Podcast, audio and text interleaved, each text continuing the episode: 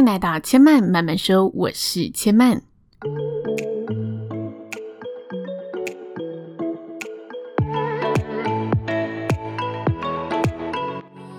目前频道在 Apple Podcasts、Spotify、KKBox 以及 Google Podcasts 都听得到。喜欢的朋友，欢迎帮千嫚订阅并留言评论，让更多人可以认识千嫚慢慢说喽。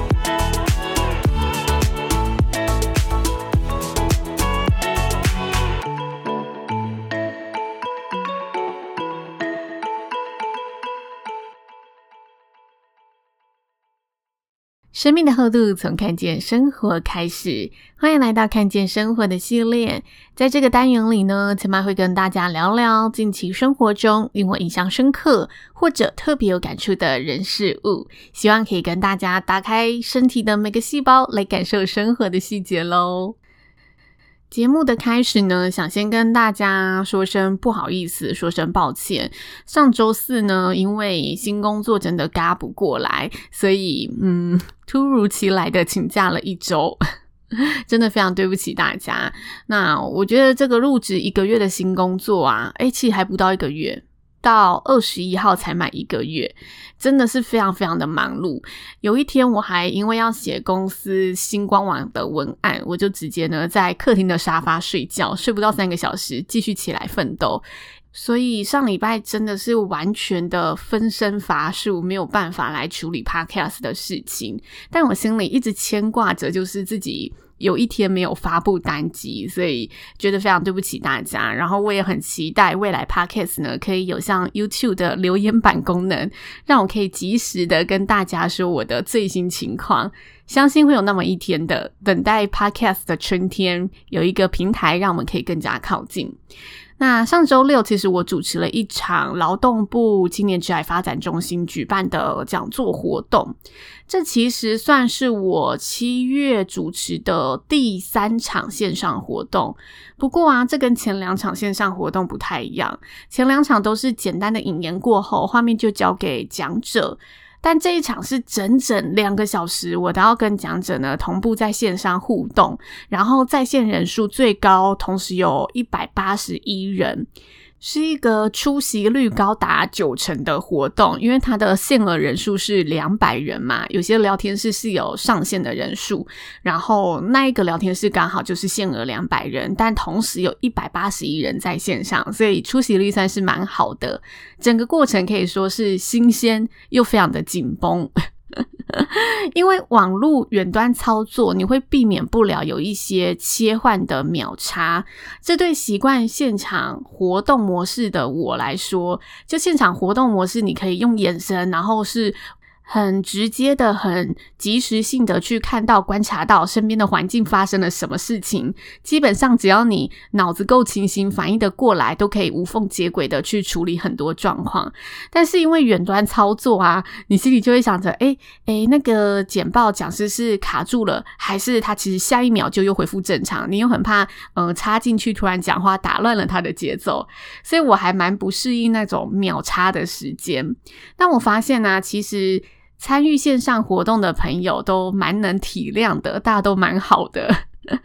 如果大家在疫情期间有参与任何就是线上的讲座活动，有些硬体切换时网络不可避免的这种突发状况，真的大家可以多多包涵一下这些主办单位，因为我其实看到的是这些主办单位啊，很多活动可能是去年度早就规划好、敲好讲师了，然后逼不得已。情势所然，让他们必须由实体活动变成线上活动，但是线上活动又不一定有另外的预算可以让他们去请技术团队，所以其实每个承办的人员啊。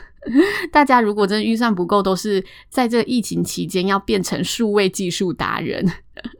跟那个线上教学的老师一样，就是老师变直播主的概念，要身兼多职的去完成每一场活动，所以背后有很多的辛苦，真的都是不容易。那言归正传，我想要跟大家分享我在这一场讲座听到的几个不错的观点。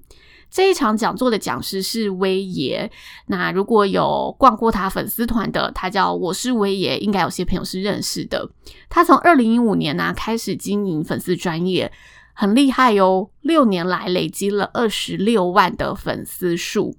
以素人起家来说，这个成绩真的非常的亮眼。那他在网红界当中呢，又名斜杠大叔，因为他是四十岁才开始创立粉丝团、经营自媒体的。所以在网红界中，他是非常有一个呃独特的地位在那边。但他其实，在经营自媒体前，自己的人生经历就非常的丰富，因为他在二十几岁就开始创业，那中间也历经了创业赔钱、被合伙人坑，然后一度负债的情况，所以他中间有一度的回到职场，累积人脉跟经验，然后重新储备战力，再出发。那在职场当中那段期间，他其实观察到了一个媒体转换的趋势，因为他原本是在传统媒体里面工作，所以他观察到这个趋势的转变之后，他就开始投入了数位广告的行销领域，然后发现诶，自己也蛮喜欢这个领域的，就再次创业。这次的创业他成功了，现在是多家公司的股东。听他的演讲啊，是走一个非常实际派的风格。他真的是非常真实的跟你分享他在现实生活中的点滴遭遇，没有任何的包装，就是真实的呈现他这一路走来所遭遇的社会冷暖。我曾经听过一句话，就是呃，创业可以让你看尽什么是。人的本性，人最恶劣的那一面，人最黑暗的那一面，你在创业都可以遇到。尤其是白手起家的创业，如果你没有任何人脉跟关系，只想要靠自己的时候，再多的苦，再多的坑，你只能往心里吞。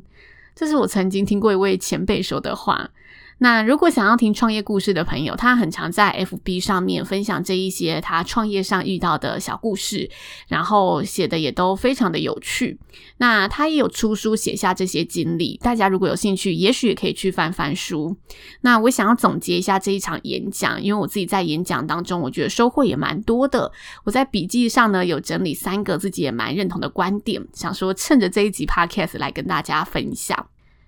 第一个。是，无论你有没有要创业，都请把自己当成一个品牌来经营。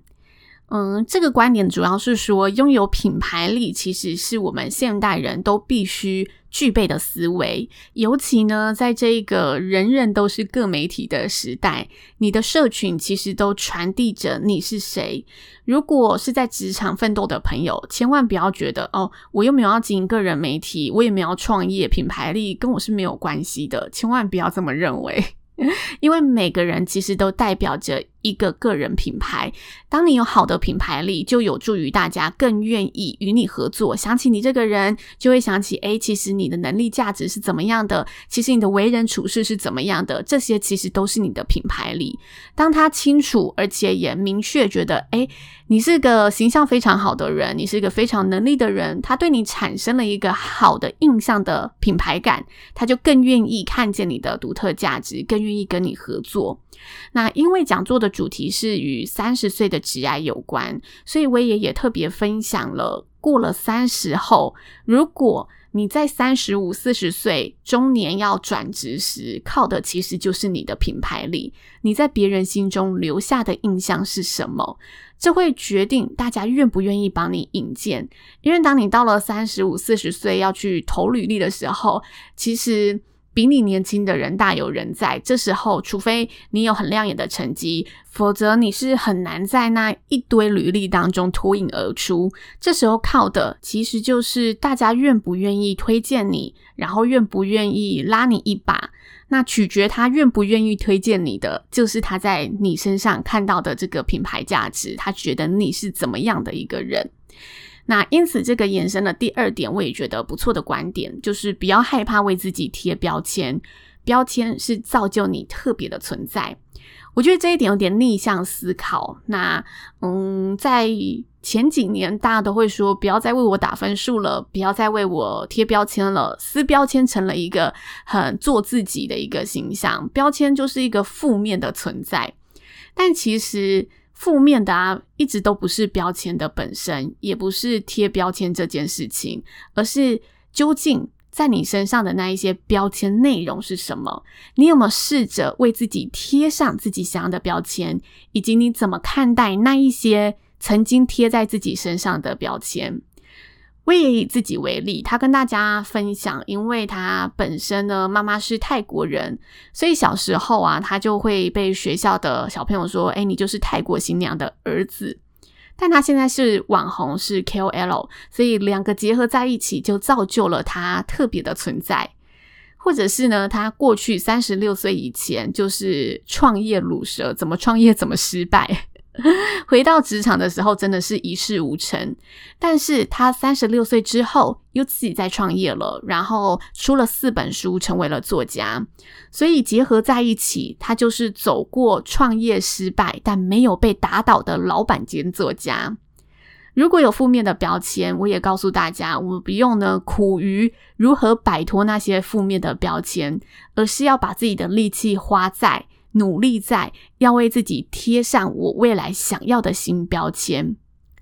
我之前呢、其实有看过一部描绘千禧世代职场女性的美剧，然后我记得里面有一个嗯、女主角，她是在女性杂志里面担任。社群媒体的主任，那他所任职的杂志是强调一个多元接纳，然后捍卫女性权益、性别平等的一个非常适合新世代人阅读的杂志。身为社群媒体主管的他，也时常在这些社群媒体上发起各种支持多元种族、然后多元性向议题的这些话题跟大家分享。然后他刚好本身呢，自己也有着一半的黑人血统。但是当某次，呃，公司需要他呢对外去曝光的时候，要他向大家介绍自己的身份时，他却开始犹豫了，犹豫起我要不要曝光我自己有着一半的黑人血统的这件事情，因为他开始担心起被贴上这个标签的时候，大家会不会对他产生了负面的想法，觉得，诶，你在社群媒体里面担任主任。都是因为想要为自己说话，你在这个呃杂志里面的所作所为，其实都是在为着自己而已，然后在为着呃这个血统抱不平而已。他怕大家会有一些比较极端负面的想法去看他，或者因为这个标签的敏感性去衍生他往后工作的麻烦，造成他其他被批评的声音。所以他其实非常的挣扎，要不要如同杂志的精神去勇于的呈现最真实的自己？要不要继续 follow up 这件事情？还是他其实应该要藏起这个部分的自己？在他挣扎的这个时候啊，有一位也是一样黑人血统的同事告诉他：“你不应该丢掉这个标签，而是要让这个标签成为你的力量，借由这个标签和你担任社群媒体主任的身份，替多元身份的人挺身而出、挺身发言，运用你真实的身份，创造你更大的影响力。”所以，其实这整个描述的过程就很像我爷所说的：不要害怕为自己贴标签，也不要去摆脱那一些你觉得是负面的标签。其实，他们产生的化学效应，反而是造就你特别的存在。这是我今天想跟大家分享的第二个观点。接下来最后一点，他说：找出自己生命的优先顺序，才能决定你生活的样子。这一点呢、啊，虽然我自己当下在听的时候，会觉得威爷陈述的力道其实蛮强烈的，但我觉得他想传递的这个核心想法是没错的。威爷分享了很多人在他演讲的时候会问他，你是怎么做时间管理的这个问题。因为，嗯，我觉得经营个人媒体，然后同时又是那么多家公司的股东，然后自己又有在经营一些创业的东西时，在时间管理这个议题上面，常常是会让大家觉得非常厉害的。那他说，以他自己的经历，他会跟大家分享，没有所谓工作和生活的平衡，只有你知道自己生命的优先顺序是什么，去决定你时间的走向。和你工作和生活想要的比例，但是呢，以他平凡人创业的一个过来者经历，他告诉大家，如果你也是一位平凡人，然后你也有一个创业梦，那你就要准备好，你的生活一定会被工作占据。我觉得啊，这件事情大家理性都很能理解，但是当你生活真的充满着工作的时候，你就会开始怀疑人生。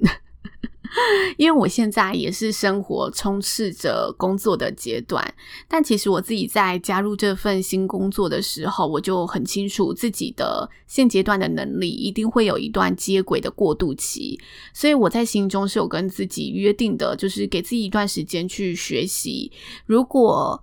嗯，学习过后，我发现这份工作的常态是必须长期占据到我的生活的，是那么暴力的程度。我很清楚，我想要的还是会选择呢拥有生活空间的工作。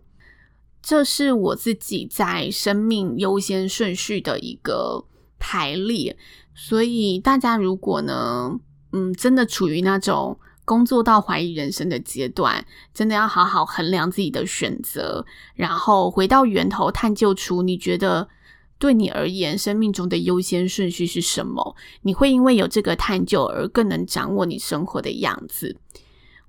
以上三点就是千曼在这一场演讲当中特别记录下来的东西。然后，其实有些内容我觉得跟之前我聊的某些 podcast 内容有点相近，不过我觉得这也是蛮符合我自己在这个节目当中所想要追求的内在的富足的观点，所以也提出来跟大家分享喽。希望大家会喜欢今天的节目。那呢，因为今天实在又聊得太久了，所以呢，听众留言呢再次的 pass 一次，那我都有把这些听众留言收集起来，所以之后呢，节目长度适中的时候会拿出来跟大家分享。千曼慢慢说，今天就说到这里了。如果大家有任何的想法心得，都欢迎呢可以留言告诉千曼，可以直接私讯千曼的 IG 叫做知性生活家刘千曼，我都收得到。那千曼慢慢说，下次再来听我说喽，拜拜。